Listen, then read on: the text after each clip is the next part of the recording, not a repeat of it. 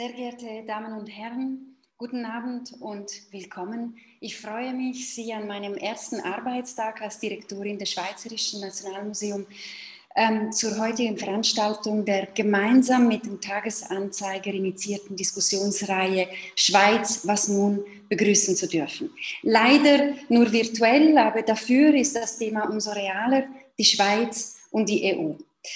Wir alle rätseln derzeit über den Zustand des Rahmenvertrages. An welchem Punkt befinden wir uns in den Verhandlungen? Kann ein langfristig befriedigender Weg gefunden werden? Vielleicht ähm, ist es heute kein schlechter Zeitpunkt, um abseits der hektischen Tagespolitik ein paar Aspekte des Verhältnisses Schweiz-EU grundsätzlicher zu erörtern. Dieses Verhältnis ist kompliziert und herausfordernd. Auch der Blick in die Geschichte zeigt es, einfach waren die Beziehungen unseres Landes zu Europa noch nie. Der Historiker Herbert Lüthi schrieb 1961, und ich zitiere, unser Wille, im wirtschaftlichen Wettlauf mitzugehen, bringt uns ständig in Widerspruch zu unserem politischen Willen, das zu bleiben, was wir sind, oder vielmehr was wir waren.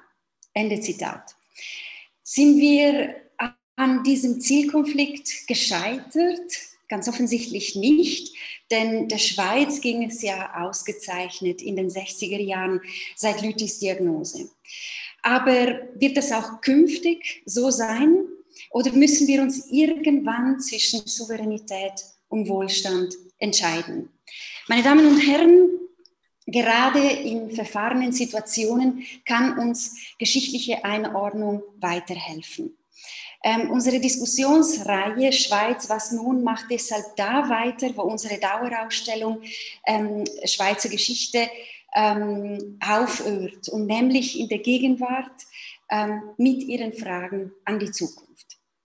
Ich übergebe nun das Wort an Markus Hefflinger, Bundeshausredaktor des Tagesanzeigers. Er wird den Abend moderieren und Ihnen gleich jetzt auch unsere heutigen Gäste vorstellen. Herzlichen Dank dafür, Markus, und ich wünsche Ihnen allen einen anregenden Abend.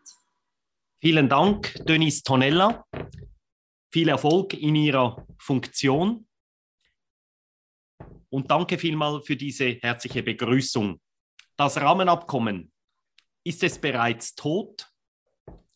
Oder umgekehrt, hätte die Schweiz als Land ein großes Problem, wenn das Rahmenabkommen nicht zustande käme? Würde die Schweiz in Brüssel auf einem Altar ihre Souveränität opfern, wenn sie das Rahmenabkommen unterschreibt? Das sind Fragen, die wir heute diskutieren wollen.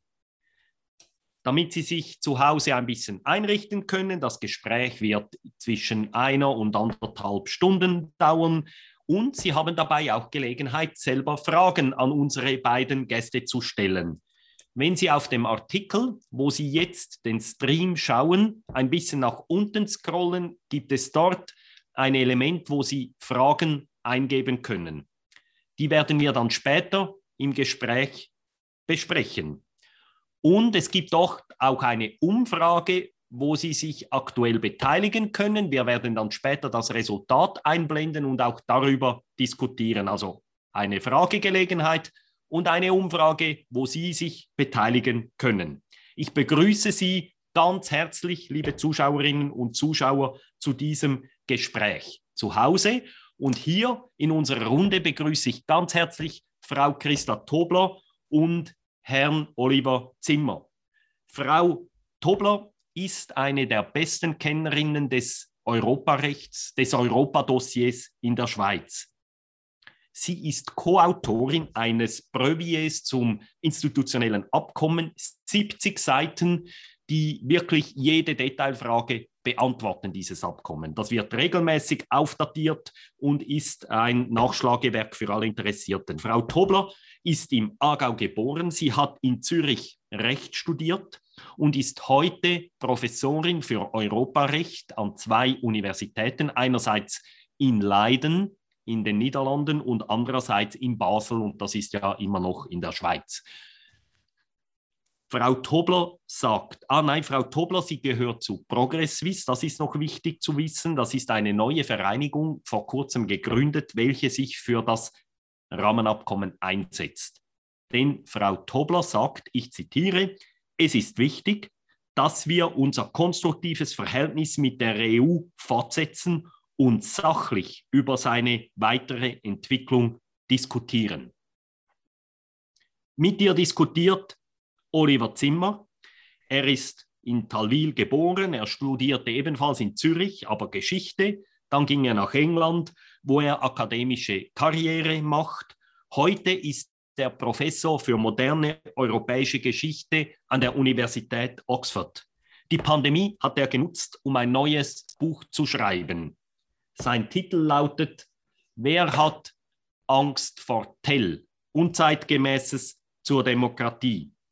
In diesem Buch äußert sich Herr Zimmer sehr kritisch über die EU und ebenfalls sehr kritisch über das Rahmenabkommen. Denn Oliver Zimmer schreibt in seinem Buch, mit dem Rahmenabkommen würde die Schweiz faktisch zu einem EU-Mitglied ohne Stimmrecht. Wer das Rahmenabkommen als valablen Kompromiss bezeichnet, hat seinen demokratiepolitischen Kompass verloren. Spannend heute Abend ist, wir haben zwei Schweizer Gesprächsteilnehmer, aber beide sind jetzt nicht in der Schweiz. Frau Tobler sitzt in Leiden in Holland, eine sehr schöne Universität mit einem wunderschönen botanischen Garten, und Herr Zimmer sitzt in Oxford. Und das ermöglicht es uns jetzt auch ein bisschen den Blick von außen zu haben aus der Distanz sieht man ja immer Dinge, die wir aus unserer helvetischen Frostperspektive rund ums Bundeshaus herum manchmal nicht mehr sehen.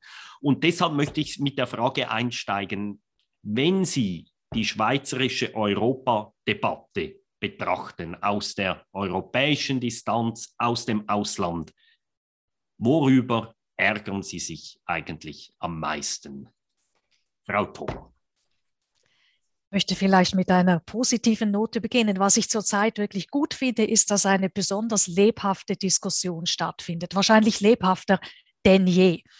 Auf der anderen Seite, das, was ich dann immer schade finde, ist, diese Diskussion ist zum Teil sehr emotional, hängt sich an Schlagworten fest und ist letztlich zu wenig sachlich. Das heißt, sie lässt Tatsachen manchmal außer Acht.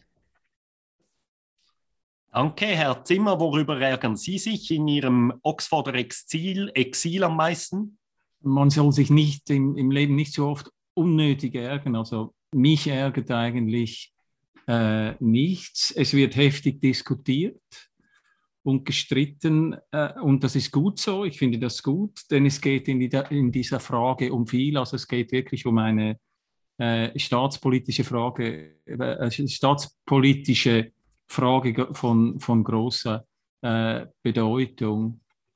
Und ich finde, dieser Gegensatz von sachlich und emotional, dem stimme ich zu, wobei ich das auch ein bisschen hinterfragen würde. Also diese, diese Idee, dass man auf der einen Seite die Leute hat, die sachlich sind, auf der anderen Seite die Leute, die emotional argumentieren. Ich glaube, es gibt Emotionen auf beiden Seiten. Auf die Emotionen kommen wir dann sicher noch. Ich möchte Bevor wir über die technischen Details dieses Rahmenabkommens diskutieren, möchte ich einen Schritt zurückgehen und mit dem Buch oder mit der These anfangen, die Herr Zimmer in seinem Buch äußert. Ich fasse es jetzt zusammen. Er wird mich dann vielleicht kritisieren, dass ich äh, es falsch zusammengefasst habe. So wie ich sein Buch lese, er äußert die These, dass die EU und die ganze Globalisierung auch Ausdruck eines neuen Liberalismus seien. Dieser neue Liberalismus, der habe ein Problem mit der Demokratie. Er beschneide die demokratischen Rechte der Völker, ganz besonders in Europa. Und anstatt dass die Menschen politisch wirklich mitbestimmen könnten, werde die Politik immer mehr verrechtlich, verrechtlicht eine Dominanz der Gerichte, der Justiz. Und dieser neue Liberalismus, der werde von den Eliten gegen ihre Völker vorangetrieben. Frau Tobler, wenn Herr Zimmer hier ähm, diese Verrechtlichung kritisiert, dann ist ja Ihre, ihre ähm, Ihr Beruf gemeint. Sie sind Juristin, Sie sind, eure, Sie sind nicht Richterin, aber Sie sind Europarechtlerin. Ähm, wie kommt das bei Ihnen an, diese Kritik, dass sich hier immer mehr die Justiz, die, die Gerichte, Euro, der Europäische Gerichtshof immer mehr äh, zu die Politik vorgibt? Was ich doch mal sagen kann, dass die Gerichte die Politik vorgeben, aber was sicher richtig ist, ist, dass im Laufe der Zeit mehr Rechtsregeln geschaffen worden sind. Ich möchte vielleicht zuerst an diesem eher allgemeinen Punkt ansetzen. Das hat aber schlicht und einfach auch damit zu tun, dass wir in Gesellschaften leben, die immer mehr entwickelt sind, immer mehr Leute, immer mehr Unternehmen näher beieinander sind. Da liegt es irgendwo in der Natur der Sache, dass dann auch mehr Regeln kommen. Den Kritikpunkt über die Gerichte, das ist etwas, was öfter gesagt wird in Bezug zum Beispiel auf den Gerichtshof über die Menschenrechte in Straßburg, aber auch den Europäischen Gerichtshof in Luxemburg der Europäischen Union. Das sind Gerichte, welche das Recht so verstehen, dass es ein lebendiger Organismus ist, der sich mit einer Gesellschaft entwickeln muss. Vielleicht das mal als Einstieg. Und genau das kritisieren Sie in Ihrem Buch, Herr Zimmer, dieser lebendige Organismus. Sie sagen, dadurch werden die Gerichte zum eigentlich zum Gesetzgeber. Sie entwickeln dann das Recht immer weiter. Ja, also erstens mal, ja, es geht in die Richtung. Also erstens mal würde ich betonen, dass ich das nicht als, wie Sie das jetzt ein bisschen formuliert haben, so eine Verschwörungsthese, dass es da eine Verschwörung der Eliten. Nein, dann haben Sie mich falsch verstanden. Ja, aber okay. ich, habe, mhm. ich habe von einer, ich, ich stelle eine Tendenz fest, also und ich glaube schon, dass ähm, diese supranationale Regulierung und Verrechtlichung dass das ein Problem ist für die bürgerliche Selbstverantwortung und für die demokratische äh, Mitbestimmung. Ich glaube, dass es letztlich eben damit zu tun hat, dass, was ich in meinem Buch als neumodischen Liberalismus bezeichne, dass Leute, die, die in diesen Kategorien denken, dass die davon ausgehen, dass eben die große Mehrheit der Leute ist unaufgeklärt und, und die, die verstehen diese Dinge nicht. Es ist ein epokratisches äh, Element eigentlich. Sie haben das Gefühl, man müsste eigentlich so die, die Demokratie müsste eigentlich so eine Herrschaft der, der Wissen sein. Und was, was ich vor allem entscheidend finde dabei, ist so, man konstruiert einen Gegensatz zwischen Rechtsstaat und Demokratie oft, oder? Also diese, diese, dieser Kontrast, der, und das finde ich falsch. Jede, jeder Rechtsstaat braucht demokratische Legitimation. Darf ich hier gleich, gleich einspringen ja. und sagen, dass ich damit eigentlich vollständig einverstanden bin? Es soll keinen Gegensatz geben zwischen Rechtsstaat und Demokratie.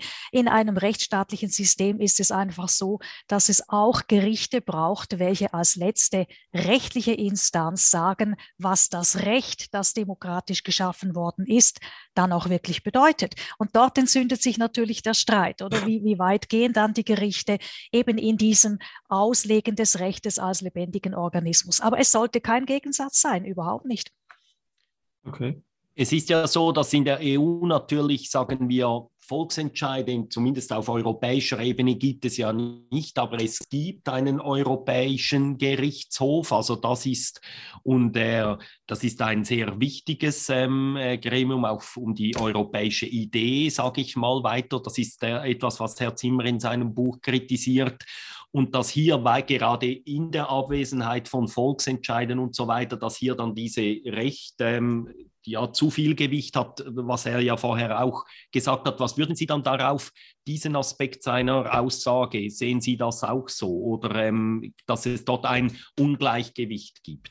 Naja, es ist ja nicht so, dass es keine Volksentscheide gibt in der EU, aber richtig ist, es gibt sie nicht auf der EU-Ebene als solche. Es gibt sie auf der nationalen Ebene. Es hängt eben vom Mitgliedstaat ab, wie er organisiert ist. Und dort ist es tatsächlich so, dass es keinen einzigen EU-Mitgliedstaat gibt, der so viel halb direkt demokratische Elemente hat, wie, wie wir das haben. Das ist so. Es gibt aber diverse Mitgliedstaaten, die Volksabstimmungen über alles Mögliche haben und das wird bei uns dann manchmal auch ein wenig übersehen. Aber eben, dass dieser Gerichtshof dann entscheidend beigetragen hat zum System des EU-Rechtes, das ist völlig unbestritten. Ohne diesen Gerichtshof wäre das EU-Recht heute nicht, was es ist. Das kann man einerseits gut finden, andererseits kritisieren, hat immer alles zwei Seiten. Und Sie ja, finden es. Ich, ich glaube einfach, was man ja gesehen hat in der EU, ist es ja so, dass aufgrund dieser Art von, äh, gewisse Leute nennen das Gewaltenteilung, es ist keine konventionelle Gewaltenteilung, auf dieser, auf die, aus diesem System ist es ja so, natürlich gibt es Demokratie, natürlich wählen die Menschen in diesen Staaten auch ihre Regierungen, aber sie können sich nicht, sie können sich in Referenden über die EU-Verträge äußern. Einige wenige Länder haben das gemacht. Ähm, und die mussten dann alle zweimal abstimmen, bis es äh, den, den, e, den EU, bis es der Kommission, bis es äh, gepasst hat, weil das muss alles natürlich, äh, es, es, kann ja nicht sein, dass ein Land äh, diese Verträge nicht absegnet. Nur bei Brexit war es anders. Da gab es ein Referendum um, um, um, den Ausstieg. Und ich glaube, hier sieht man schon, also es gibt ein Problem mit der Demokratie in der EU und es, es gibt eine, eine starke, der, der, der, der Gerichtshof ist der Treiber oder ist der politische Treiber auch. Es gibt zwei politische Treiber in der EU. Das eine ist die Europäische Kommission, welche ja Entwürfe ja. macht für Gesetze, ähnlich wie in der Schweiz der Bundesrat. Und das andere ist tatsächlich als Integrationsmotor, sagt man oft, ist der Europäische Gerichtshof. Das ist schon richtig, das sind zwei ganz wichtige Institutionen. Aber wenn Sie von Gewaltenteilung sprechen, Herr Zimmer, die EU ist ja kein Staat. Man kann die EU nicht vergleichen in dem Sinne eins zu eins mit dem System eines Staates. Es gibt verschiedene Funktionen, es gibt verschiedene Institutionen, aber geradewegs vergleichen kann man das nicht. Da muss man auch ein wenig aufpassen. Aber da glaube ich jetzt auch, also bei dieser Frage, da sind wir, da haben wir schon mal diskutiert, glaube ich, vor zwei Jahren per E-Mail. Privat sozusagen, ja, genau. genau. Da, bin ich, da bin ich eben auch nicht ganz Ihrer Meinung. Juristisch mag das stimmen, so formal, formal juristisch, aber die EU ist natürlich seit Maastricht, äh, hat sie eindeutig, nimmt sie so quasi bundesstaatliche Dynamiken an und von daher, von daher äh, muss man eben dann schon, finde ich, die, die, die quasi das Modell der Gewaltenteilung eines Staates eben schon ein bisschen auch anwenden, weil es sind eindeutig, also ich meine, die, die ganze, da werden wir wahrscheinlich auch darüber reden, die Freizügigkeit mit der Unionsbürgerrichtlinie, das sind bundesstaatliche Dynamiken, oder? In einem, in einem äh, System, das formalrechtlich oder kein Staat ist. Ich bin insofern einverstanden, als man ja jemanden hat in der Europäischen Union, der neue Gesetze vorschlägt, zum Beispiel Richtlinien wie diejenigen, die Sie jetzt erwähnen.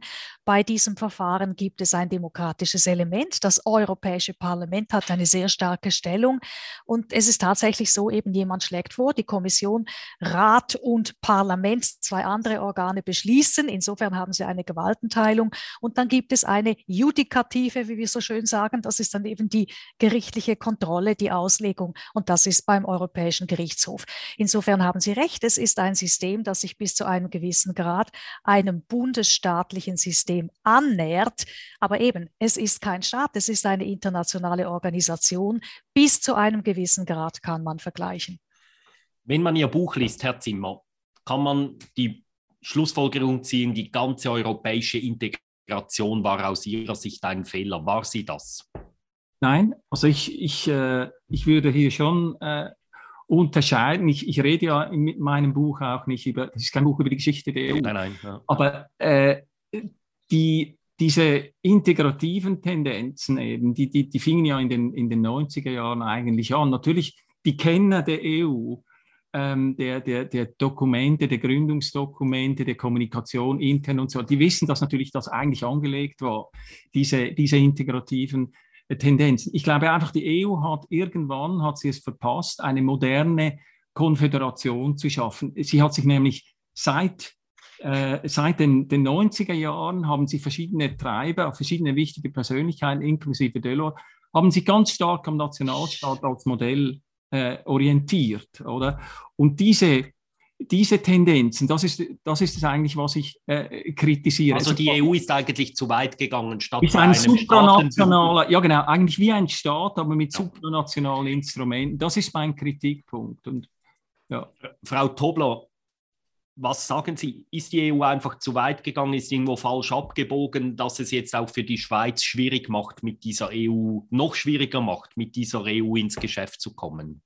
Ja, das ist nun halt eben eine Einschätzungsfrage. Also wie, wie Herr Zimmer ja richtig sagt, von Anfang an schon Ende der 50er Jahre, als es die EU noch nicht gab, sondern die drei Gemeinschaften, wie man damals sagte, wurde gesagt, das soll eine immer engere Verbindung werden zwischen den Mitgliedstaaten. Es war von Anfang an angelegt, dass das wachsen soll, dass sich das weiterentwickeln soll. Und insofern hat es sich geradlinig entwickelt.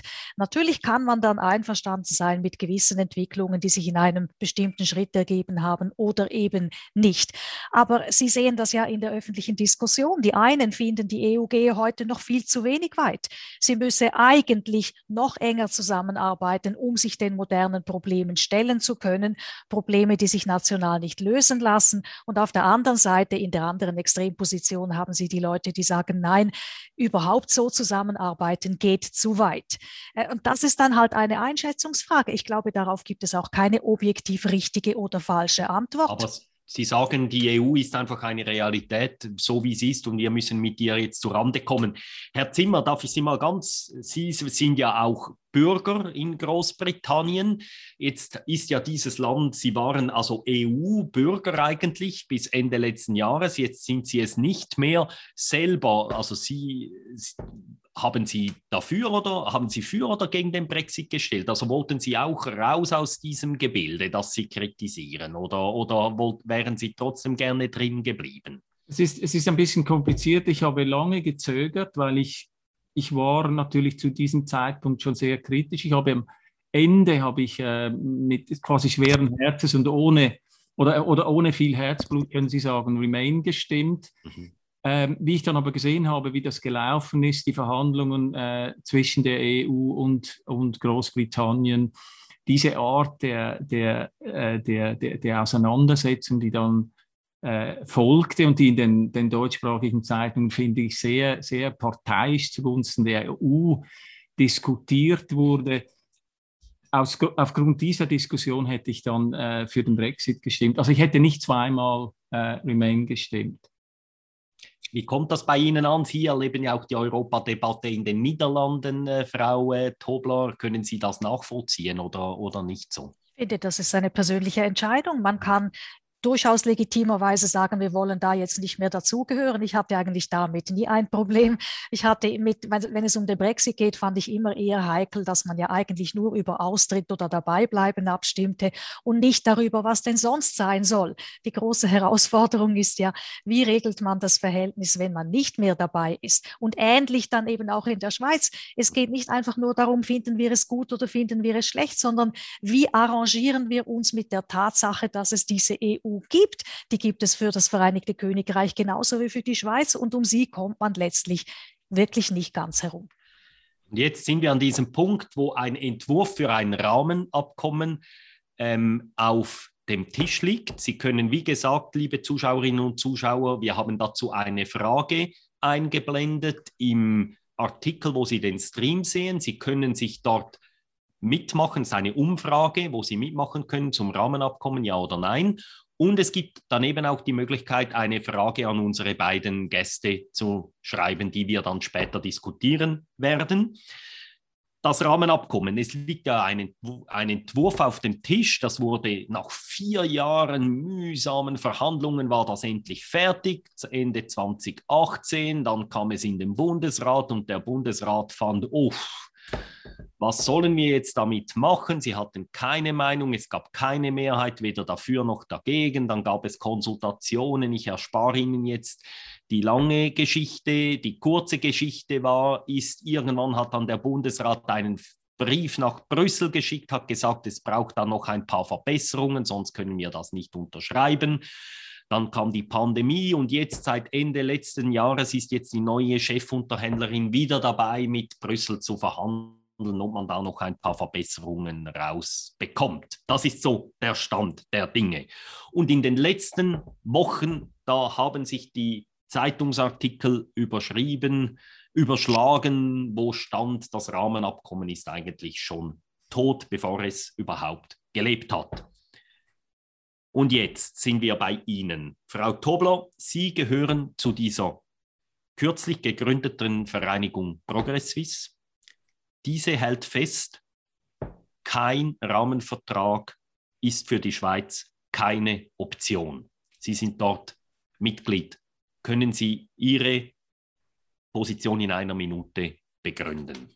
Ich möchte vielleicht damit beginnen, dass der Bundesrat ja damals, als dieser Entwurf dann vorlag, nicht einfach sagte, es gibt drei Punkte, die man noch verändern muss, sondern er sagte, es ist grundsätzlich gut. Wir haben einfach drei Punkte, wo wir noch ein bisschen klären sollten. Das war eigentlich die Ausgangsposition. Und das ist eine Ausgangsposition, die ich insofern eben wirklich teile. Ich gehe davon aus, dass wir als Schweiz eben keine Insel sind auf der Landkarte in Europa. Wir sind wirklich umgeben von der Europäischen Union sowie von Ländern, die zum europäischen Wirtschaftsraum gehören. Äh, die EU ist mit Abstand unsere größte Handelspartnerin. Wir müssen hier ein sachliches, konstruktives Verhältnis finden. Und ich finde, das bilateral bilaterale Recht ist der beste Rahmen dafür. Eine Minute für Herrn Zimmer. Sie in Ihrem Buch Wer hat Angst vor Tell lehnen Sie das Rahmenabkommen ab. Ihre Position ebenfalls in einer Minute. Also äh, ja, also die Schweiz ist, ist, ist keine Insel, ob sie sich der EU mehr annähert oder nicht. Das, das äh, ist historisch quasi äh, bedingt. Aber 30 Sekunden genügen mir also voll auf. Äh, mit dem Rahmenabkommen mit dem vorliegenden Entwurf würde man sich weiter in eine supranationale Organisation integrieren, in der nicht die Bürger, sondern die Gerichte und die Exekutive den Ton angeben. Dass eine real existierende Demokratie in der EU nicht glücklich wird, das beweist der Brexit. Stimmt das, Frau Tobler? Ich finde nicht, dass die Demokratie ausgehebelt wird mit einem Rahmenvertrag. Es ist richtig, dass wir mit diesem Vertrag einen Schritt näher zum EU-System, nicht zur EU als Organisation, aber zum EU-Rechtssystem des Binnenmarktes uns hinbewegen würden. Aber es ist ja nicht so, dass wir deswegen unser demokratisches System in irgendeinem Punkt ändern müssten. Insofern kann ich dem nicht zustimmen. Äh, ich glaube, das ist eben auch wieder so eine formale Argumentation. Natürlich, ähm, formal bleibt es bei der halbdirekten Demokratie. Die Leute dürfen weiter fleißig abstimmen.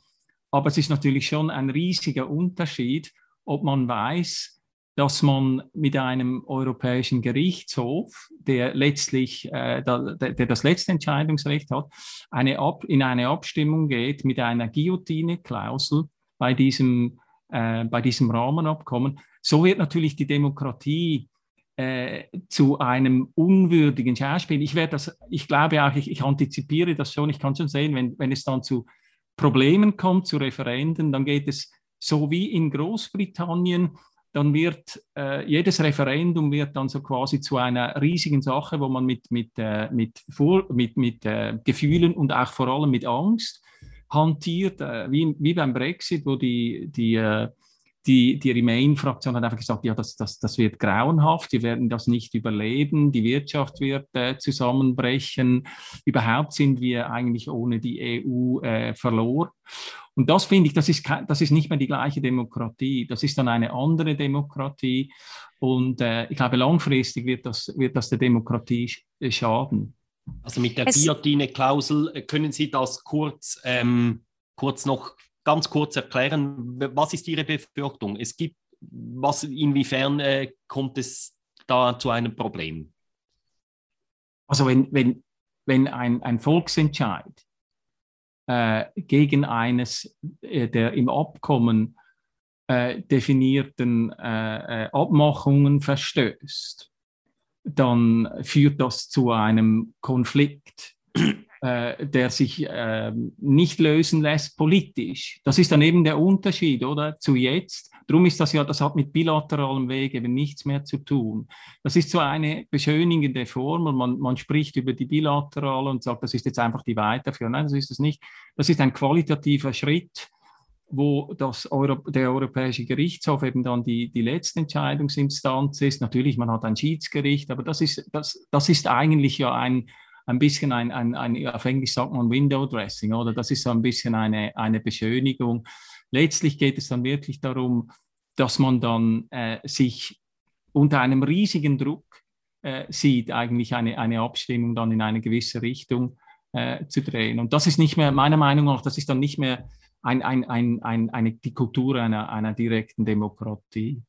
Darf ich vielleicht zwei Punkte anfügen? Ja, das eine ist, äh, wenn Sie sagen, es geht hier nicht mehr um den bilateralen Weg und ich setze mich vielleicht jetzt wieder dem Vorwurf aus, ich argumentiere formal, aber tatsächlich rechtlich gesehen ist es schon so, dass sich dieses Rahmenabkommen auf bestehende bilaterale Verträge bezieht und dass sein Zweck genau der ist, diesen bilateralen Weg zu verfestigen. Es ist richtig, dass es dabei auch um einen qualitativen Schritt geht, das stimmt schon, aber es geht immer noch um den bilateralen bilateralen Weg. Und nach meiner Einschätzung ist eben dieses Abkommen genau ein guter Weg, um diesen bilateralen Weg eben zu sichern, zu verfestigen und dann auch zu behalten.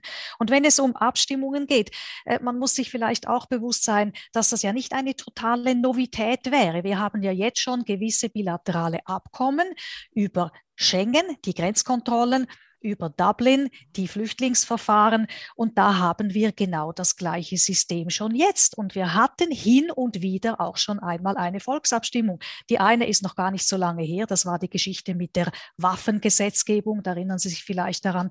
Das haben wir überlegt. Das war eine sachliche Diskussion. Ich habe da nicht die ganze Zeit gehört, jetzt sei dann das ganze Verhältnis mit der EU auf dem Spiel. Und das sei wahnsinnig problematisch. Also ich, ich sehe die Befürchtungen nicht an einem so hohen Ort, wie Sie das sehen, Herr Zimmer. Ja, aber es ist interessant. Ich habe also auch das Buch Ihres Kollegen Ösch gelesen, also auch ein, ein, ein Fachmann. Und ich finde es sehr interessant, weil Herr Ösch, ähm, Universität Zürich, ein EU-Befürworter, ich finde das, ich finde das absolut ähm, stark. Er sagt eigentlich am Schluss eben das, was wahrscheinlich viele Leute auch, auch Rechtsexperten sich nicht zu, zu, äh, zu sagen getrauen. Er sagt am Schluss ja eigentlich, äh, aufgrund dieser Situation bin ich eigentlich für den EU-Beitritt. Aber Ösch hat ein sehr viel, finde ich, offenere Interpretation der Situation als, als Sie. Ösch sagt eigentlich ganz klar, dass man mit dem Rahmenvertrag in einen Supranationalismus reingeht, viel weiter, oder?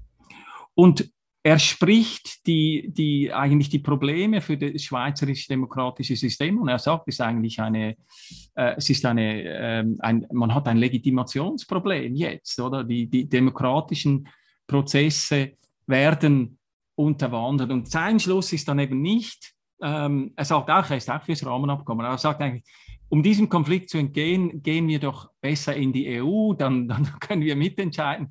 Ich finde, die, ich, natürlich, ich, ich stimme nicht mit ihm überein, aber was mich überzeugt, ist, wie er eigentlich zeigt, dass es eben einen Konflikt gibt, wirklich zwischen der Demokratie, der Schweizer Art Demo Demokratie, die ja nicht einfach eine, eine, man wählt nicht einfach Leute ins Parlament, und eben diesem, diesem äh, System, das wir jetzt schon haben, oder?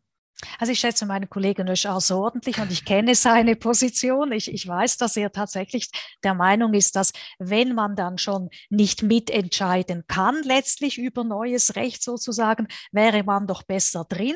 Also ich persönlich, ich, ich gehe nicht so weit. Ich finde eben persönlich nicht, dass die Schweiz unbedingt in die EU muss oder auch schon am besten dorthin sollte. Ich finde, dass jetzt genau dieser Rahmenvertrag eine Variante ist, dass man nicht in die EU gehen muss, dass man sozusagen sozusagen den bilateralen Weg behalten kann. Sie haben recht, es ist ein qualitativer Schritt, das ist richtig. Aber da müssen wir uns irgendwann auch den Tatsachen stellen, dass wir von einer Umgebung, dass wir eine Umgebung um uns haben, eine EU, die sich im Laufe der Zeit entwickelt hat, einen europäischen Wirtschaftsraum, der sich um uns herum aufgebaut hat. Und dem sind wir auch ausgesetzt. Und von daher kommt die Erwartungshaltung der EU auch hier. Aber die Schweiz, die Schweiz will Handelsbeziehungen, sie will Wirtschaftsbeziehungen, sie will keinem staatlichen Gebilde beitreten. Und der Preis bei der EU, und das wird jetzt eben erstmals wirklich deutlich mit dem Rahmenabkommen, ist eben, dass sie eben, dass eigentlich Wirtschaftsbeziehungen werden sofort politisiert, oder? Jetzt sind wir an einem interessanten Punkt. Ja. Ist jetzt niemand von der EU hier, deshalb übernehme ich jetzt kurz die Position, oder? Die letzten, also die Zahlen, die ich habe, 51 Prozent der Schweizer Exporte gehen in die EU. Umgekehrt kommen 69 Prozent der Schweizer Importe aus der EU. Die Schweiz profitiert wirtschaftlich stärker vom Binnenmarkt, vom EU-Binnenmarkt als viele EU-Mitglieder. Sie ist extrem stark verflochten, KMUs, die in die EU liefern, umgekehrt und so weiter. Und sie genießt auch diese Freiheiten, diese Wirtschaftsfreiheiten, die der Binnenmarkt bietet. Freihandel plus, würde ich jetzt mal sagen. Und jetzt kommt die EU und sagt, ja, ihr Profiteure, ihr könnt doch nicht einfach immer auswählen, das ist Rosinenpickerei, das ist ja die Position. Das, wir wollen ein Level Playing Field, heißt es auf Neuenglisch, ein ausgeglichenes Spielfeld, wo, wo beide mit gleichen äh, Voraussetzungen kämpfen. Das ist heute nicht der Fall. Wenn ihr euch, ihr Schweizer, euch nicht an die Verträge hält, an die bilateralen Verträge, dann können wir nicht einmal vor ein Gericht gehen. Das geht doch einfach nicht. Punkt. Und deshalb deshalb ruft die EU seit ungefähr 12 oder 13 Jahren nach einem solchen Rahmenabkommen. Das ist die Position der EU. Ihr profitiert wirtschaftlich, also dann machen wir auch einen entsprechenden Vertrag. Ähm, Frau Tobler, korrigieren Sie mich, finde, oder an Sie gefragt, finden Sie das eine plausible? Sie sind in den Niederlanden, Sie sind am nächsten von uns geografisch an Brüssel, oder? Finden Sie, ich habe das richtig wiedergegeben und wie nachvollziehbar, für wie nachvollziehbar halten Sie diese Position der EU? Ich finde es grundsätzlich richtig, was Sie dargelegt haben, möchte aber vielleicht noch etwas ergänzen. Für die EU spielt eine ganz wichtige Rolle, dass es eben nicht nur ihren internen Binnenmarkt gibt zwischen den Mitgliedländern, sondern dass dieser Binnenmarkt durch Verträge mit Drittländern, mit Nichtmitgliedsländern sozusagen ausgedehnt worden ist. Zum Beispiel? Zum Beispiel mit Norwegen, Island und Liechtenstein im Rahmen des europäischen Wirtschaftsraums, zum Beispiel im Moment in Verhandlungen mit Andorra, Monaco, San Marino, bis zu einem gewissen Grad für Waren mit der Türkei und eben vor allem auch mit uns. Und das, das, Wichtigste, was ich in den letzten Jahren gesehen habe von der Seite der EU, ist eben, es gibt den sogenannten erweiterten Binnenmarkt, zu dem eben auch andere Länder gehören.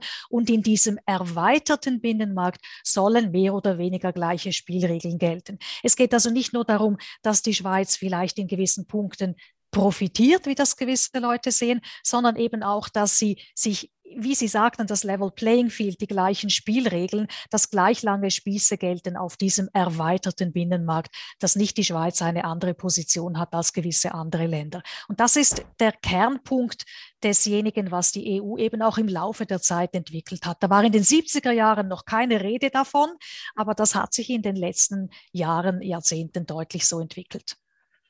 Also äh, zum, zum Rosinenpicken, also das ist eine absurde Behauptung. Man muss ja nicht jede Behauptung, die von außen kommt und die dann teilweise in der Schweiz natürlich herumgeboten wird von EU-Befürwortern, ernst nehmen. Äh, damit, mit dieser Behauptung, Rosinenpicken soll die Schweiz äh, natürlich äh, dazu gebracht werden, äh, mitzuziehen, unter Druck gesetzt werden. Also bei der alten Transversale macht ja die EU eher, ist ja eher die EU der, der Rosinenpicker, oder wenn man, wenn man die Kosten anschaut. Dann dieses Level Playing Field ist auch sehr interessant. Das tönt wahnsinnig gut. Also wer kann schon was gegen Level Playing Field haben? Klingt wunderbar, ist aber bei näherem Hinsehen ein Mechanismus, der vor allem den großen Unternehmen nützt. Jenen Unternehmen nämlich, äh, die von ihren kapitalstarken Lobbyabteilungen äh, äh, profitieren und versuchen,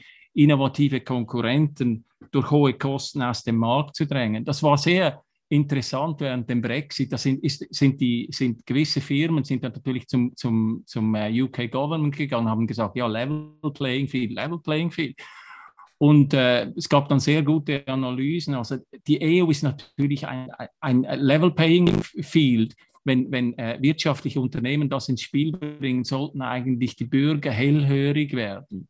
Weil da wird natürlich dann äh, der, der riesige Lobby, Lobby ab, die riesige Lobbytätigkeit in, in der EU wird natürlich dann äh, aktuell. Darüber haben Leute wie, wie ähm, äh, Gary Schwarz in der NZZ äh, wunderbar geschrieben, also zum Level Playing Field. Und letzthin in der Diskussion, äh, ich glaube, ähm, liberales Europa, ich weiß nicht genau, wie der Think Tank hat, Michael Wohlgemuth auch, hat sich dazu geäußert.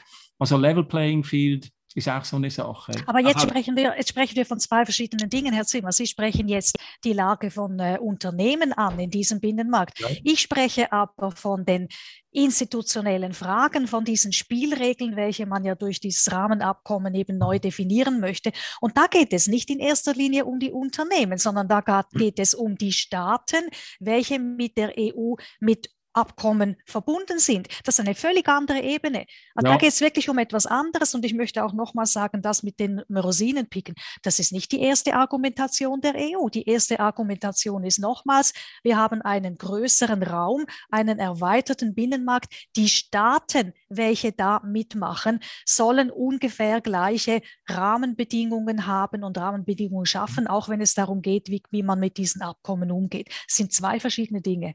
Ja, gut, aber Herr, Herr Häfliger hat meiner Meinung nach die, die wirtschaftliche Seite. Level Playing Field ist meistens im, im, im Kontext der, der, der wirtschaftlichen äh, Dynamiken, wird das, äh, wird das erwähnt. Ich Und, möchte noch.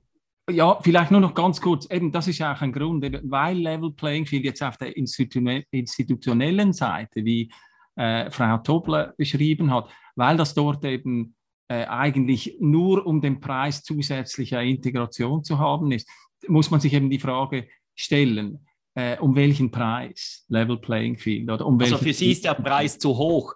Ja, ähm, zu hoch. Ich möchte das Zitat aufgreifen, das Frau Tonella, die Direktorin des äh, Landesmuseums, zu Beginn gebracht hat. Sie hat Herbert Lütti zitiert, ein ganz großer Schweizer Historiker, verstorben und ähm, Sie zitieren ihn auch ausführlich in Ihrem Buch. Herbert Lüthi hat 1961, äh, ich bringe das Zitat noch einmal, ich zitiere, unser Wille, im wirtschaftlichen Wettlauf mitzugehen, bringt uns ständig in Widerspruch zu unserem politischen Willen, das zu bleiben, was wir sind oder vielmehr, was wir waren. Also, Herr Zimmer, ist es nicht so, dass wir von den wirtschaftlichen Vorteilen profitieren wollen, die uns der große europäische Markt bietet, aber wir sind nicht bereit und gleichzeitig wollen wir, dass in der Schweiz wirklich alles bis ins Detail so bleibt, wie es immer war. Wir wollen vielleicht einfach den Fünfer an das Weckli oder wie man bei Ihnen in Oxford vielleicht sagen würde, you cannot have your cake and eat it too. Pudding, Pudding.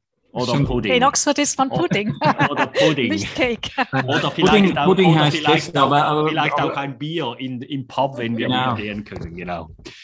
Genau, bleiben wir, äh, bleiben wir bei der Sache. Ich meine, die Standort, was man vergisst, glaube ich, dabei ist, dass die, die, die Standort, erstens mal, Leute, das, das ist, eine, das ist so eine, eine, eine Denkfigur, so ein Bild, oder entweder man man bleibt beim Alten und, und ist so quasi verteidigt, das, e, das quasi ewig Gästige, oder man schreitet voran. Das ist natürlich auch ein, äh, Lüthi natürlich war ein großartiger Historiker, aber die Schweiz, oder das ist ja einer der großen, ähm, einer der großen Mythen meiner Meinung nach in Bezug auf Europa, ist dieses Europa ist so ein Fortschritts, Fortschrittsprojekt. Das hat sich so entwickelt und das ist so der Schnellzug, der braust da voran. Und die Schweiz, die ist immer noch so quasi im Warteraum der Geschichte gefangen, hinten nach und hat sich nicht entwickelt.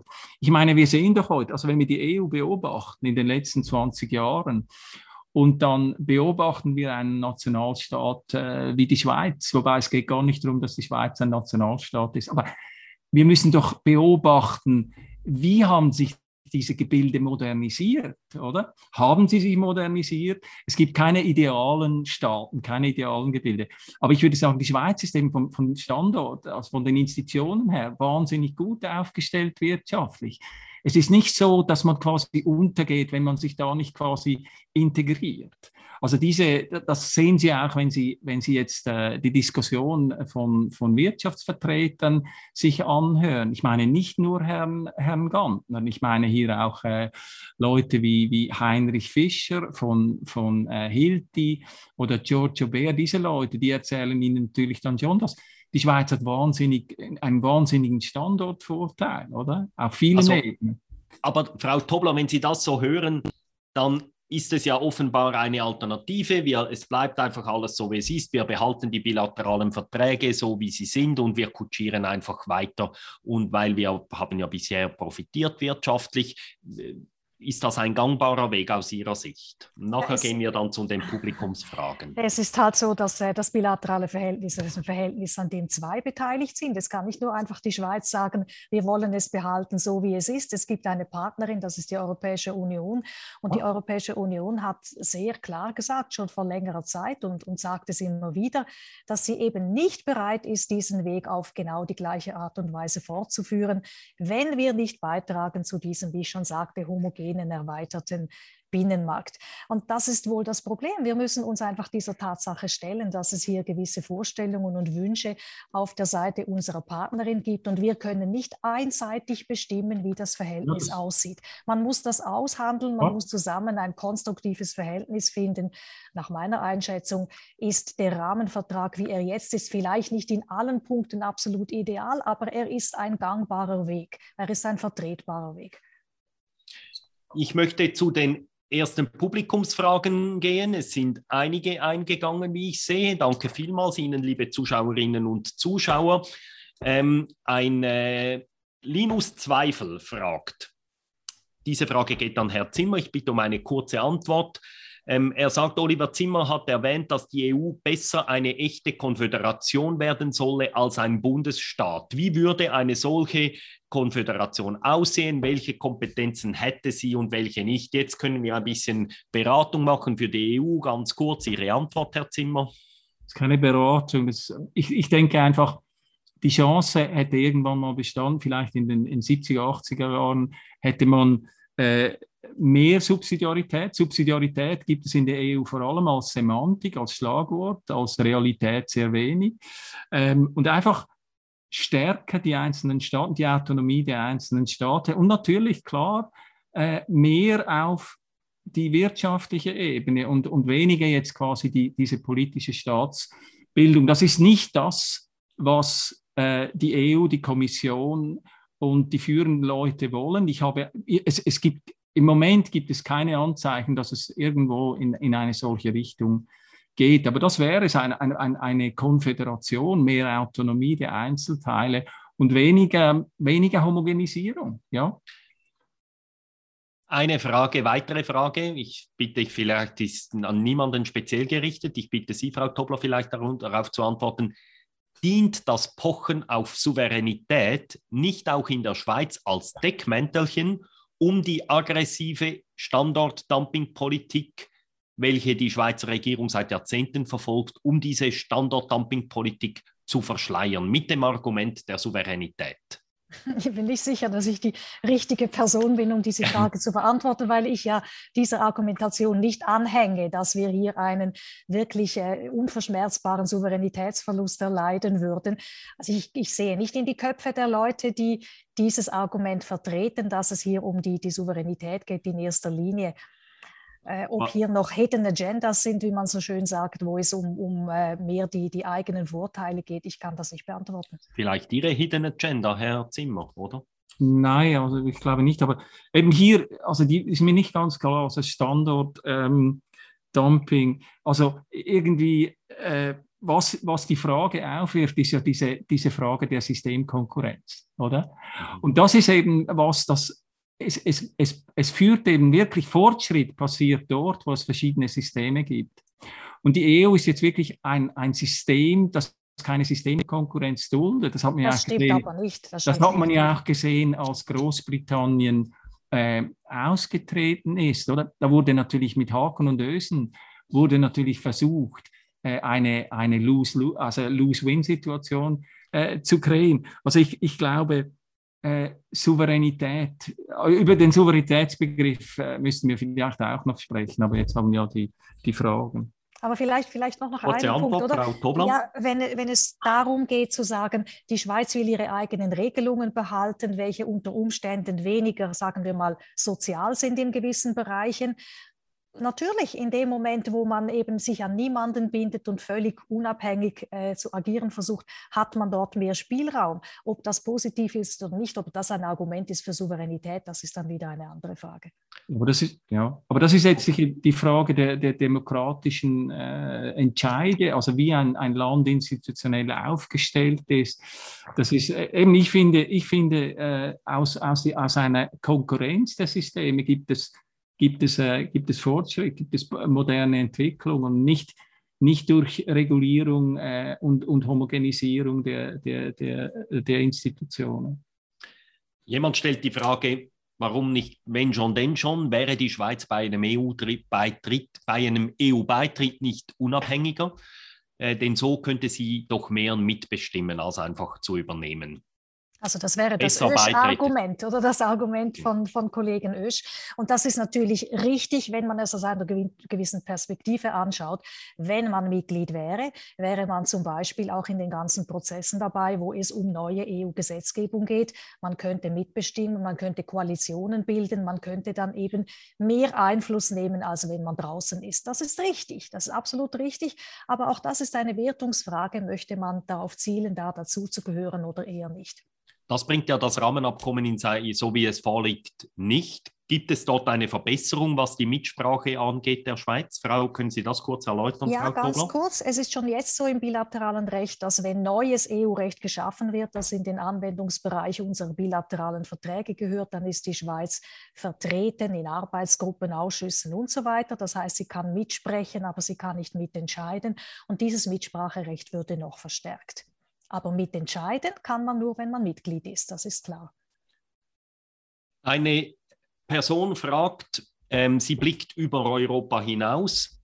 Würde ein Rahmenabkommen mit der EU den Handlungsspielraum der Schweiz in anderen, nicht zur EU-Politik zählenden Politikbereichen der multipolaren Welt des 21. Jahrhunderts würde das Rahmenabkommen mit der EU den Handlungsspielraum der Schweiz in diesen Bereichen eher erweitern oder verrengen? Glaube, es hat damit nichts zu tun, denn unsere Außenhandelspolitik zum Beispiel, die wird ja von unserem bilateralen Recht gar nicht berührt, schon jetzt nicht berührt, auch mit dem Rahmenabkommen nicht berührt. Man kann hier vielleicht einen Begriff erwähnen, von dem Sie auch schon gehört haben, wenn die Schweiz mit der EU eine Zollunion eingehen würde, das war auch so ein Diskussionspunkt im Zusammenhang mit Brexit, dann würde man sich auch an die EU-Außenpolitik anbinden. Genau das haben wir nicht. Wir sind als Schweiz eigenständig. Wir verhandeln ja viele Außenverträge zusammen mit den anderen EFTA-Staaten.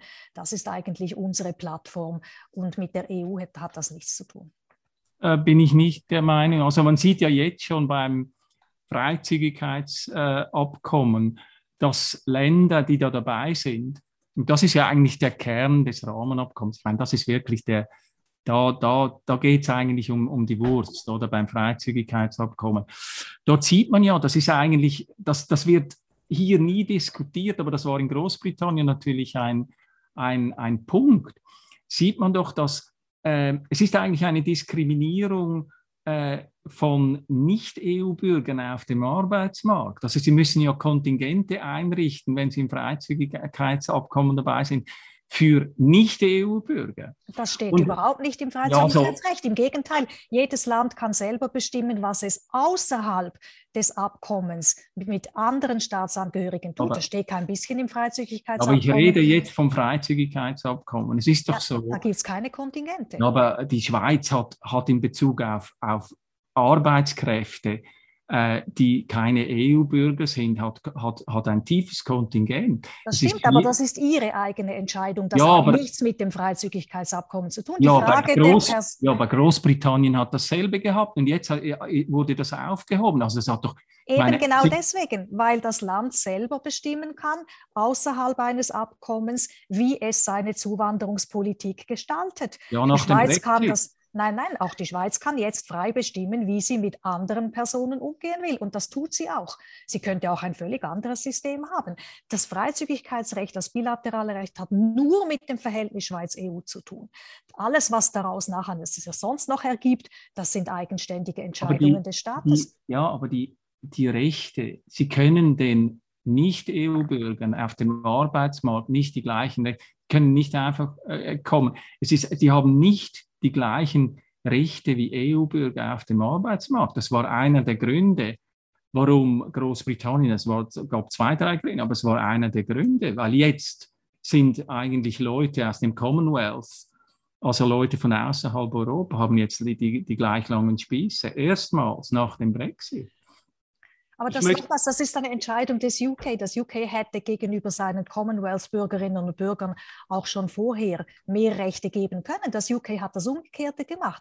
Es hat jetzt die Freizügigkeit abgeschafft gegenüber den Leuten aus der EU und hat die sozusagen zurückgestuft und dann ein gemeinsames System für alle gemacht. Das kann es. Aber jetzt man, ja, nein, jetzt sind, wir, jetzt sind wir zurück beim System der, der Arbeitsbewilligung. Also, Eben, das ist ja. eine Zurückstufung im Vergleich für die EU-Bürgerinnen und Bürger. Es kommt hier noch eine Frage von Micha Bigler nach einer Alternative. Die Frage lautet, falls die Schweiz einen EWR, also wir haben ja vor 30 Jahren den Beitritt zum EWR, zum Europäischen Wirtschaftsraum, abgelehnt. Oder wenn wir dort beigetreten hätten, das wäre eine Alternative zum Rahmenabkommen gewesen ähm, würde sich die Frage so heute vermutlich nicht stellen. Und diese Person fragt jetzt, falls die Schweiz einen EU-Beitritt diskutieren würde, würden sich dann die gleichen Fragen stellen, welche aktuell beim Rahmenabkommen für Aufregung folgen. Und die Person, die nennt die drei Streitpunkte, Lohnschutz, ähm, die Unionsbürgerrichtlinie, die die Schweiz ja nicht übernehmen möchte, und die EU-Regeln, die staatlichen Beihilfen untersagen heute. Und das wäre ja auch in gewissen Bereichen ein Problem für die Schweiz. Wir müssen uns da anpassen bei verschiedenen Bereichen, bei den Staatsgarantien für die Kantonalbanken zum Beispiel, Gebäudeversicherungen und solche Dinge. Diese Person fragt jetzt beim EWR, wären diese Probleme dort gelöst oder würden sich dort genau die gleichen Fragen stellen, wenn wir heute noch einmal über den EWR nachdenken würden? Ist die Frage an Herrn Zimmer? Ja, vielleicht fangen Sie vielleicht an, Frau Tobler. Ja, gerne. Ähm, alle diese drei Punkte gehören auch zum Recht des europäischen Wirtschaftsraumes und wir haben ja schon die Geschichte, wie man dort damit umgegangen ist, zum Beispiel mit dieser Unionsbürgerrichtlinie. Alle diese drei Punkte wären gelöst, weil es dazu klare Regeln gibt im EWR. Also wir müssen die Regeln übernehmen. wir EU würden sie dort übernehmen. Wir würden ja. sie sogar bis zu einem gewissen Grad mehr übernehmen. Der Clou in meinen Augen des Rahmenabkommens ist eben gerade, dass es hier für gewisse Punkte für die Schweiz Sonderregeln gibt, welche es weder in der EU noch im EWR gibt. Und das wäre nach meiner Einschätzung zu unseren Gunsten. Dann eine Frage an Herrn Zimmer. Können Sie konkrete Beispiele nennen, wo mit dem Rahmenabkommen mit einem Souveränitätsverlust zu rechnen wäre? Bei, bei der Demokratie. Also ich meine, oder also vielleicht können wir hier auch noch was zum Souveränitätsbegriff sagen. Das ist vielleicht gut, ja, das halte ich mir so. Natürlich, es gibt keine absolute Souveränität. Das, wird, das behauptet auch niemand. Aber es gibt natürlich Abstufungen. Es macht nun mal einen Unterschied, ob Sie in einem System leben als Bürger, wo das Parlament die Gesetze macht, äh, ob es der erste, erste Fall, also die Gesetze werden nur vom Parlament gemacht. Zweiter Fall, es gibt einen gewissen Nachvollzug, ähm, sagen wir europäisches Recht, oder es gibt ein System, dritter Fall, wo der e, wie das Rahmenabkommen, wo das eben noch weitergeht und wo eben eigentlich zwischen zwei politischen äh, äh, äh, Systemen gibt es ein Obergericht und das Obergericht ist bei der einen Seite. Das ist eine quasi, das sind die so quasi die, die erste Stufe, zweite Stufe, dritte Stufe. Und in dem Sinn natürlich macht das einen, einen, einen sehr großen äh, Unterschied. Es ist ein Souveränitätsverlust, ganz klar. Ich bin froh, dass Sie dieses Stichwort gebracht haben. Darüber müssen wir jetzt wirklich noch kurz reden, die Rolle des Europäischen Gerichtshofes. Oder wollten Sie noch zum Generellen etwas sagen? Nein, nein, ich kann das nachher sagen, nur bitte. Nur Eben diese Frage, das Obergericht ist bei der einen Seite. Das ist ja neben Unionsbürgerrichtlinie, Lohnschutz und staatlichen Beihilfen jetzt noch so der Elefant im Raum, den viele kritisieren. Das Obergericht ist bei der einen Seite der Europäische Gerichtshof. Wie schlimm ist das aus Ihrer Sicht? Oder ist das so einseitig, wie Herr Zimmer das jetzt darstellt? Naja, man muss einfach nochmals sich überlegen, was der Kontext ist. Und der Kontext, ich muss nochmals darauf zurückkommen, ist dieser erweiterte Binnenmarkt. Tatsächlich ist es ja so, dass die Schweiz mit diesen Abkommen EU-Recht in das bilaterale Verhältnis hineinnimmt. Nehmen Sie zum Beispiel gerade dieses Freizügigkeitsabkommen. Da steht das ausdrücklich drin. Wir stellen die Freizügigkeit her für Personen zwischen der EU und der Schweiz und wir tun das ausdrücklich auf der Basis des EU-Rechtes. Also nochmals, wir übernehmen EU-Recht in unser bilaterales Recht hinein, weil das das gleiche Recht ist, bis zu einem gewissen Grad, in diesem ganzen erweiterten Binnenmarkt ist eben der Anspruch der Europäischen Union, dass es dann auch gleich verstanden und gleich ausgelegt wird. Und deswegen, aus diesem Grund, hat dieser Europäische Gerichtshof, nur wenn es um die Auslegung von EU-Begriffen geht, eine Rolle über diese Auslegung. Er, er entscheidet nicht über konkrete Streitfälle, er entscheidet über die Auslegung von EU-Recht, das auch zum bilateralen Recht gehört. Eine kurze Antwort, Herr Zimmer, kurz. Aber Sie sagen ja auch in Ihrem, in Ihrem Brevier, Brevier, das ich gelesen habe, mit Gewinn, und Herr Ösch sagt das auch, also die, die, die, das EU-Recht ist natürlich all over the place, das ist noch quasi Stimmt. überall drin. Oder? es ist ja nicht so, dass das quasi ein bisschen eine Randerscheinung wäre. Nein, das habe ich jetzt gerade gesagt. Wirklich, ja, das ist zentral. Und ich, ich, meine Position ist eben, Sie können nicht äh, zwei souveräne Einheiten haben, weil die EU beansprucht für sich Souveränität absolut legitimerweise, die Schweiz beansprucht Souveränität. Da kann es nicht sein, dass in den Beziehungen, die ja eigentlich Wirtschaftsbeziehungen sein sollen, dass hier die eine Seite das oberste Gericht steht, das funktioniert nicht. Darum bin ich eben der Meinung, dass es ist ein, dieser Mechanismus funktioniert nicht, wenn ein Staat wie die Schweiz quasi äh, äh, sou souverän sein will im Sinne von parlamentarisch und dann in der Schweiz natürlich noch erweitert über, über die direkte Demokratie. Da gibt es ein Problem. Ja, aber wissen Sie, da haben Sie wirklich das Problem, dass die Schweiz sich mit diesem bilateralen Recht eben an einem anderen Rechtssystem ausrichtet, einem anderen Rechtssystem bis zu einem gewissen Grad annähert, eine Assoziierung, wie wir das rechtlich nennen. Das ist ein einseitiger Prozess. Also da, da muss man die Augen schon nicht davor verschließen und dass der gewisse rechtliche Folgen hat, wenn man diesen Weg will. Ich glaube, das, äh, das schlägt kein Geist weg, wie wir dann auf Schweizerdeutsch sagen. Das ist, das ist der Preis, Tatsache. den wir zahlen müssen, sagen Sie. Ich möchte jetzt die Regie bitten. Zu hoch. genau. Ich, ich, möchte die Regie bitten, unsere kleine Umfrage, die Resultate einzublenden. Wir haben ja gefragt, ob, die, ob man dieses Rahmenabkommen, ich muss die Frage, die Frage hat gelautet, braucht die Schweiz ein Rahmenabkommen mit der EU? Es gab vier Antworten. Darf ich die Regie bitten, das einzuspielen? 48 Prozent unserer Zuschauerinnen und Zuschauer, die sich beteiligt haben, sagen, ja, der Bundesrat sollte den Vertrag endlich unterschreiben. 21 Prozent sagen Nein, ein solches Rahmenabkommen ist unnötig. 26 Prozent sagen, wir brauchen ein Abkommen, aber ein besseres. Und 6 Prozent sind noch unentschieden. Bei diesem Ergebnis würde ich sagen, wenn ich Bundesrat wäre, man müsste möglichst schnell vors Volk mit diesem Ding.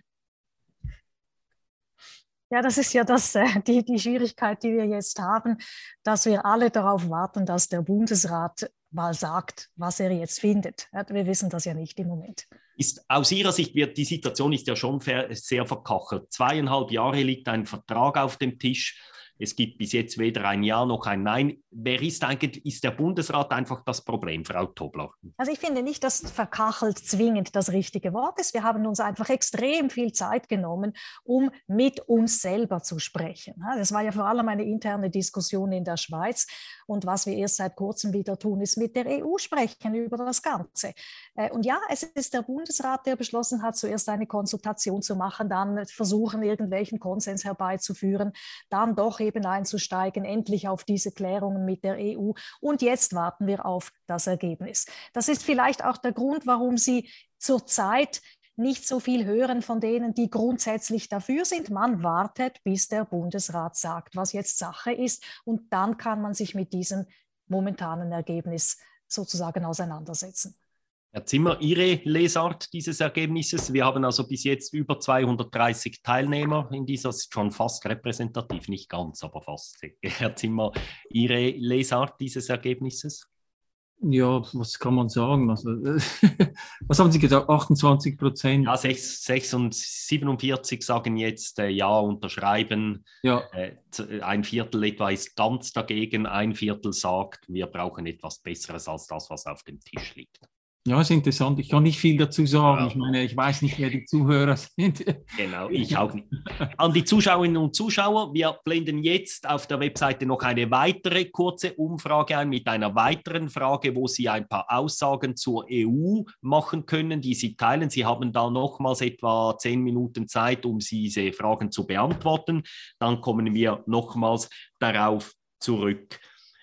Ähm, ich möchte an Ihnen beiden je eine kritische Frage stellen. Mit wem soll ich anfangen? Ähm, Fragen Sie mit Herrn Zimmer an. Herrn Zimmer, gut. Die Frau darf heute wählen, genau, weil Sie in der Minderheit sind. Herr Zimmer, wenn man Ihr Buch liest, und ich habe es wirklich gelesen, ähm, dann bekommt man den Eindruck, dass, also Sie dementieren das zwar im Buch, aber der Eindruck bleibt bei mir trotzdem, dass für Sie persönlich der Nationalstaat das Ende der Geschichte ist.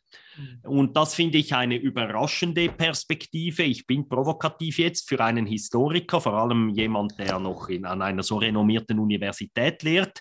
Wenn unsere Schweizer Vorfahren 1848 so gedacht hätten, wie Sie heute denken, dann würden bei uns die Eisenbahnen an den Kantonsgrenzen aufhören, es, weil dann dort eine andere Spurbreite das ist ein bisschen würde. Polemisch, denken es Sie ist nicht? polemisch, ich gebe Ihnen ja. zu, ich bin polemisch jetzt. Ähm, es, Sie, das würde der Tagesanzeiger gegenüber einer Europarechtlerin nie so tun. Ja, ich, ist schon okay. Schon okay. Ich werde, ich werde Warten Sie, bis die Frage ich werde auch, Frau, ich werde auch Frau, ich werde auch Frau Tobler noch ähm, noch Auf eine polemische Frage stellen. Ja, Bin schon äh, gespannt. Nein, eben der Bundesstaat wäre nie Realität geworden, äh, wenn, wenn, Sie, wenn man damals so gedacht hätte, wie Sie heute denken. Nein, das, das, nein. Äh, wissen Sie, ich denke nicht, dass der Nationalstaat das Ende der Geschichte ist, absolut nicht. Mir geht's, es geht gar nicht um Nationalstaat oder, oder EU. Es geht darum, für mich geht es eigentlich nur darum, welche welcher Container, welcher Staat äh, erlaubt, äh, äh, erlaubt den Bürgern ein Maximum an Freiheit und Selbstverantwortung. Und wenn ich mir diese Frage stelle, dann muss ich sagen, äh, das schweizerische System ist sowieso ein sehr spezieller Nationalstaat, wenn Sie jetzt äh, den, den, den Begriff verwenden. Die Schweiz ist ist ja eigentlich äh, durch den Föderalismus und so ist sehr untypisch, oder? Also es ist kein Frankreich, es ist kein Deutschland. Deutschland ist vielleicht ein bisschen ähnlicher noch wegen dem Föderalismus, aber es, es, es, es geht darum, dass man Systeme hat, äh, die mehr oder weniger Freiheit und, und, und Selbstverantwortung. Natürlich hat das mit der Demokratie zu tun. Und hier ist eben wirklich die EU, wenn ich da die EU mit der Schweiz vergleiche, ich weiß, es gibt viele Leute, die haben das Gefühl, äh, die EU, das ist der Fortschrittszug, das ist die Zukunft. Die haben nicht das Gefühl, das ist eigentlich das Ende der Geschichte. Da muss ich sagen, das muss man doch empirisch anschauen. Also beobachten wir doch, wie sich die Dinge entwickeln. Es ist auch in ihrer, in ihrer äh, schönen Polemik, ist natürlich auch impliziert, dass sich die Schweiz eben, wenn sie diesem Rahmenabkommen nicht, äh, wenn sie das nicht äh, macht, wenn sie dem nicht zustimmt, dann ist sie so quasi so isolationistisch, hinterwäldlerisch, hat die Zeichen der Zeit nicht äh, erkannt. Und das sind natürlich so, das sind so Geschichtsmythen, das sind auch so die, die Vorstellung, die, die Entwicklung geht in eine Richtung, die EU ist so ein Fortschrittsprojekt und die Schweiz müsste sich da anschließen. Und vielleicht ist es ja so, dass die Schweiz eigentlich viel fortschrittlicher ist, viel moderner und das das, das habe ich eigentlich das Gefühl. Vielleicht ändert, ändert sich das irgendwann noch, aber im Moment ist die Schweiz äh, sehr gut aufgestellt und sehr modern. Die polemische Frage an Sie kommt dann noch, aber möchten Sie dazu kurz etwas erwidern, Frau Tobler? Ich, ich, bin nicht sicher, dass es darum geht, dass die EU der, der, totale Fortschritt wäre und die Schweiz rückschrittlich. Ich habe das nie so empfunden selber. Also meine eigene Perspektive ist eher, wie ich schon sagte, man hat eine große Nachbarin. Mit dieser Nachbarin sollte man ein konstruktives Verhältnis finden. Das hat nichts zu tun mit, die einen sind viel besser als wir, sondern es ist schlicht und einfach die Macht der Fakten, der man sich stellen sollte und wo man ein konstruktives Verhältnis eben finden sollte. Frau Topler, ja. Sie, ich möchte ein Zitat bringen, das Sie selber kürzlich in der NZZ in einem Gastbeitrag geschrieben haben. Sie haben das Argument heute Abend auch schon gebracht. Ich zitiere Sie trotzdem noch einmal. Die Schweiz schließt sich bis zu einem gewissen Grad einem anderen Rechtssystem an, was neben Vorteilen eben auch einen Preis hat. Das haben Sie heute Abend auch schon gesagt. Ebenso polemisch gefragt kann man natürlich sagen, Frau Tobler, als Europarechtlerin gäbe es Ihren Beruf als schon gar nicht, wenn es die EU nicht gäbe. Und sie sind da offenbar bereit, jeden demokratischen Preis zu zahlen, um da, damit hier diese Beziehung zur EU weitergeht. Also sie sagen, man muss einen Preis zahlen und Sie sind auch bereit, bereit, den Preis einer teilweisen Unterwerfung unter den Europäischen Gerichtshof zu, äh, zu zahlen. Das ist schon ein ziemlich hoher Preis für ein unabhängiges Land. Ich habe ja vorher gesagt, dass ich nicht alles, was in diesem Abkommen ist, absolut ideal finde. Ich, gerade dieser Punkt mit dem EuGH, da hätte es Alternativen gegeben in der frühen Phase der Verhandlungen, also ganz am Anfang. Man hätte auch eine andere Lösung finden können, für die ich mich persönlich ausgesprochen habe. Aber irgendwann muss man auch die Fakten der Geschichte annehmen. Also die, die Tatsache, dass ein Abkommen ausgehandelt worden ist. Man kann nicht wieder mehrere Jahre zurückgehen, alles neu anfangen. Ich bin der Meinung, dass man sich auch selbst selber in einem vernünftigen, konstruktiven Sinne binden kann, wenn es einem selber nützt.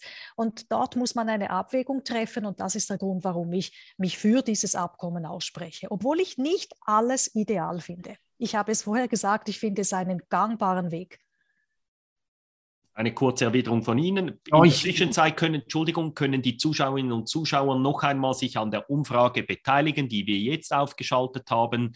Sie können sechs Aussagen zur Schweiz und Europa bewerten, welche Sie, welchen Sie zustimmen, welchen nicht. Kurze Erwiderung von Ihnen, Herr Zimmer. Ja, das Problem ist einfach, dass dieses Abkommen, so wie es jetzt äh, dasteht, wurde von, von, äh, also jetzt auch polemisch, EU-Turbos ausgehandelt, also im, im, im, im ersten Schritt sicher, also Burkhalter und Rossi. Und, und, und da ist, ist natürlich das Problem. Und es ist ja auch so, man muss ja auch sehen, dass dieses Abkommen, wenn Sie jetzt ein, ein EU-Befürworter sind in der Schweiz oder der, der EU-Beitritt hat keine Chance. Aber dieses Abkommen ist wirklich the next best thing, oder? Also wenn, das ist so quasi also der... für die EU-Befürworter sagen Sie, ja. Aber wenn Sie jetzt, ich finde das ja auch gut, das ist ja völlig legitim, also die NEPs und alle die Leute, oder wenn ich jetzt da dabei wäre, dann würde ich sagen, also ich hoffe, ich wäre dann einer derjenigen, der sagen würde, nein, ich will eigentlich in die EU und wenn ich ehrlich bin, finde ich eigentlich EU-Beitritt. Aber viele Leute in der Schweiz, glaube ich, eben, weil es natürlich politisch nicht opportun ist, weil es keine Mehrheit äh, hat, ein EU-Beitritt, ist natürlich das the next best thing, oder? Also man kommt natürlich dieser Integration ein großes Stück weiter und schafft natürlich auch hohe Hürden dann, sich wieder zurückzuziehen. Und in dem Sinne ist es natürlich, könnte man sagen, ist so eine Salamitaktik und das ist jetzt ein weiteres Rädchen, das gefallen ist. Ist es eine Salamitaktik? Sie haben vorhin eher die, ich habe Sie so verstanden, habe ich Sie richtig verstanden, dass Sie das Gefühl haben, Frau Tobler, das ist dieses Rahmenabkommen, das wäre eine Alternative zum Beitritt, das auf eine ziemlich lange Zeit hinaus aus Alternative tauglich wäre. Ist das, habe ich Sie richtig verstanden? Ja, voll, vollkommen. Ich bin, ich bin wirklich ganz, ganz dezidiert der Meinung, dass das eben genau das ist, was einem wenn ich es jetzt auch ein bisschen polemisch sage, den Beitritt in die EU erspart. Man wird nicht EU-Mitglied mit diesem Abkommen. Es gibt übrigens noch einen weiteren Zwischenschritt, das wäre dann noch der EWR-Beitritt. Also wir haben EU-EWR, dann haben wir unser bilaterales Recht, wenn man rechtlich in Kategorien denkt. Und nochmals, für mich ist dieses Rahmenabkommen wirklich genau der Schritt, der es eben möglich macht, unser spezielles System zu behalten, nicht Mitglied zu werden. Ich, de ich deklariere also ganz ausdrücklich, ich bin persönlich nicht für einen EU-Beitritt der Schweiz. Ich finde, es gibt valable Alternativen. Das ist eine davon. Ich bitte die Regie, die Umfrage abzuschließen und einzublenden. Die erste Aussage, auch dank der EU haben wir seit 1945 Frieden in Europa. Dem stimmen über 70 Prozent der Teilnehmenden zu. Auch dank der EU haben wir Frieden in Europa. Sind Sie da beide einverstanden oder wird diese Friedens, diese Bedeutung des Friedens, wird das überschätzt? Aus Ihrer Sicht? Es ist immerhin heute noch das oberste Ziel der Europäischen Union, Frieden, Wohlstand und äh, Sicherheit zu schaffen. Und es waren immerhin am Anfang ja eben Länder, die, die gegeneinander gearbeitet haben. Also insofern ist diese Idee immer noch präsent.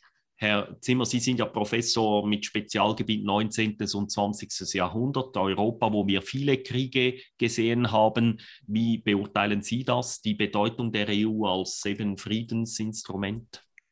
Ja, also Friedensprojekt, äh, das, ist, das ist sicher so. Also ich meine, wir sind ja, es gibt ja wenige Staaten, die wahrscheinlich für den Krieg äh, sind. Wenn man Kausalitäten anschaut, dann ist es ein bisschen kompliziert, aber Sie haben gesagt in der Frage auch, oder? Also es ist ja auch, auch zum Frieden beigetragen. Es gibt auch noch den Kalten Krieg.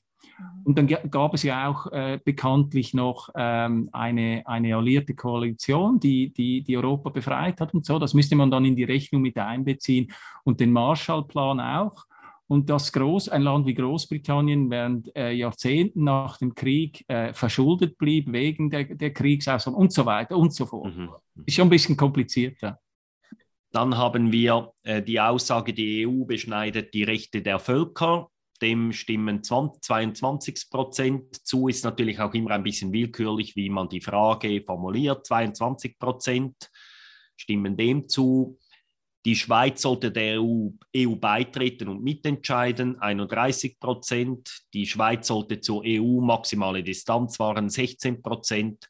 Absolute Souveränität ist im 21. Jahrhundert sowieso eine Illusion, 61 Prozent. Und dann ja. vielleicht ein Argument, auf, da, darüber haben wir auch schon besprochen, vielleicht ein Argument, das ich, auf das ich noch eingehen möchte. Ähm, das letzte. Nur die EU als Ganzes kann China oder Russland Paroli bieten. Diese Frage ein bisschen, die globale Herausforderung Europa in dieser globalen Herausforderung.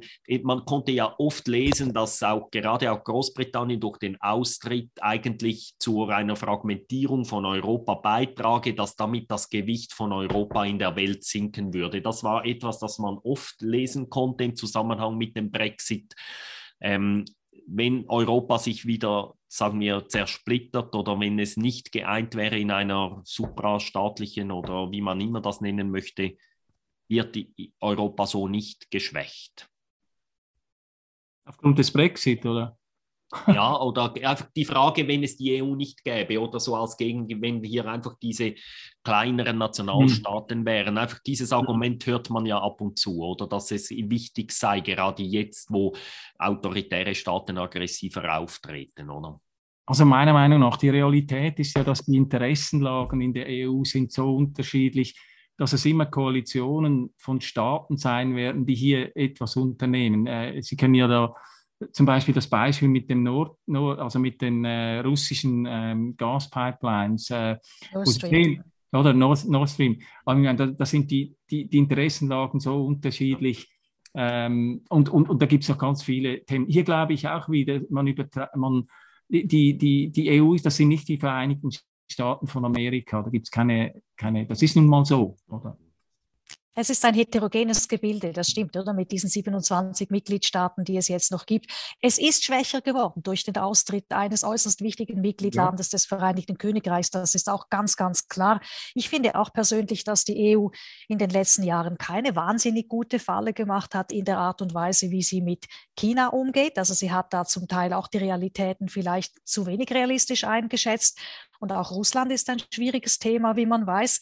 Und ein, ein Teil dieser Problematik liegt wirklich darin, dass wir 27 Mitgliedstaaten haben, die gar nicht immer gleicher Meinung sind, die schon von ihrer geografischen Position her ganz unterschiedlich gelagert sind. Also wenn Sie Oststaaten nehmen, die sehen das völlig anders als jemand irgendwie ganz im, äh, im, im Westen. Das ist klar. Also das, das ist ein ganz wichtiger Punkt. Ich glaube, was China und Russland anbelangt, lernen im Moment sehr, sehr viele Länder dazu. Das ist eine Herausforderung, die sich für alle stellt und für die EU, denke ich, besonders. Wir biegen auf die Zielgerade ein. Ich möchte noch zwei Fragen stellen. Im Moment ist können wir noch können wir Entschuldigung ja. können wir noch auf ein Thema dieses dieses äh, äh, dieser Begriff der Rechtssicherheit das interessiert mich das wollte ich mit Frau Tobler noch, noch. Okay, stellen Sie, Frau Tobler, die Frage. Ja, das leuchtet mir nicht. Das ist ja ein zentraler, er kommt auch im Rahmenabkommen selber vor, der Begriff der Rechtssicherheit. Und Sie betonen das auch in ihrem Brevier. Herr Oesch betont es. Jetzt auch wieder ein bisschen polemisch, damit es nicht zu langweilig wird. Ähm, da muss man schon fast Euro Euro Europarechtler sein, um das mit der Rechtssicherheit zu begreifen. Ähm, mir leuchtet das nicht ein. Es ist völlig klar, dass die EU natürlich durch ein solches Abkommen rechtssicher an Rechtssicherheit gewinnt, ähm, aber sicher nicht die Schweiz, also die EU und kurzfristig tätige, sagen wir, Wirtschaftsakteure, die auch. Aber äh, die Schweiz gewinnt dadurch keine Rechtssicherheit, weil, weil wenn man demokratisch, äh, ein, ein, ein partizipatorisch-demokratisches System hat mit Referendumsmöglichkeiten, dann gewinnt man dadurch keine Rechtssicherheit. Aber es leuchtet mir völlig ein, dass natürlich die EU-Seite über ihr Gericht hier einen enormen Zuwachs an Rechtssicherheit bekommt, oder? Ich bin nicht sicher, dass Sie das Gleiche verstehen unter Rechtssicherheit, wie das vielleicht äh, Leute der juristischen Zunft, nicht unbedingt der europarechtlichen, sondern der juristischen Zunft verstehen würden. Es geht eigentlich darum, zu wissen, was das Recht ist. Nehmen Sie an, wir haben ein Abkommen, die beiden Parteien sind sich nicht einig, ob man jetzt eine Acht-Tage-Regel haben darf oder nicht haben darf. Äh, solange Sie keine Mechanismen haben, die das rechtsverbindlich feststellen können, haben Sie eben letztlich keine Rechtssicherheit in diesem mhm. Sinne. Und was das Rahmenabkommen Abkommen in dieser Optik eben hinzufügt, sind Mechanismen, wo dann rechtlich entschieden wird, was nun wirklich das Recht ist. Also durch ein Schiedsgericht eben zum Beispiel, das dann solche Streitfälle erledigt. Und auf diese hm. Weise würden beide Parteien an ja, Sicherheit gewinnen, weil beide dann wissen, was das Recht ist. Und das ist das, was wir im Moment nicht haben. Ja, aber das Problem ist doch bei der dynamischen Rechtsübernahme. Also ich meine, das EU-Recht, das ist ja wie ein, ein, ein, äh, ein, ein, ein, eine, eine, eine, wie sagt man so, eine Wundertüte, oder? Also im Moment weiß man schon, was das Recht ist, aber was, wie sich das in den nächsten zehn Jahren entwickelt, das weiß man nicht. Also wir würden die Wundertüte kaufen, sagen Ja, Sie. genau. Und, und hier von einer Rechtssicherheit zu sprechen, das, das, das leuchtet also ich meine, das ist einfach nicht, das, das, das, das, das Stichwort ist nicht, ja, ja, das Stichwort ist nicht für diesen Punkt gemeint. Das Stichwort war gemeint dafür, eben zum Beispiel Dispute, Streitigkeiten zu lösen. Sie haben recht, wenn man sich einem dynamischen System anschließt, wo man nicht selber die Regeln macht, sondern sie höchstens beeinflussen kann, indem man Mitspracherechte hat. Das ist richtig. Dann setzt man sich schon etwas aus, wo man nicht unbedingt von vornherein weiß, in welche Richtung die Reise geht. In dem Sinne hat man eben praktisch, faktisch hat man keine Rechtssicherheit. Gut, ich also ich glaube, wir müssen vielleicht äh, das nachher dann noch bilateral, noch, äh, also bilateral, wirklich bilateral, ja, genau. Ja, weiter. ja. Es gibt viele Fragen. Wir kommen. Ich möchte noch eine Frage an Sie beide stellen, also beiden die gleichen, ähm, so als Schlussfrage. Ist nicht vorbereitet. Wenn Sie je einen Wunsch hätten an die Schweiz und einen an die EU, beide von Ihnen, je einen an die Schweiz und einen an die EU, hm. Sie bekommen ein, zwei Minuten, oder nein, 30 Sekunden. Was also würden ich, Sie sagen? Kann schon anfangen. Ich, ich, würde, ich würde mir von der EU manchmal wünschen, dass sie ein bisschen weniger dogmatisch ist. Sie hat gerade unter dem Druck des Brexit sich zum Teil ein wenig auf gewisse Positionen versteift, wo meiner Meinung nach ein wenig Flexibilität äh, schön wäre und gut wäre und auch möglich wäre. Auf der Seite der Schweiz würde ich mir wünschen, dass man manchmal sich ein bisschen rascher durchringen könnte zu dem, was man eigentlich will. Wir brauchen einfach unglaublich lange, bis wir selber herausgefunden haben, was wir wollen. Und das ist der Sache nicht dienlich. Herr Zimmer? Ja, das kann ich eigentlich beides unterschreiben. Ich würde noch. Wow, Sie sind sich einig. ich finde auch, die, ich finde auch die, die, die, EU ist ja auch dogmatischer geworden mit dem Brexit noch. Es hat ja zugenommen noch. Mhm. Äh, Schweiz auch sicher. Ähm, ich sehe das Problem ein bisschen auf, auf, auf Bundesratsebene, auf, auf Beamtenebene, jetzt mit diesem Rahmenabkommen. Ähm, das, das, das ist nicht gut gelaufen.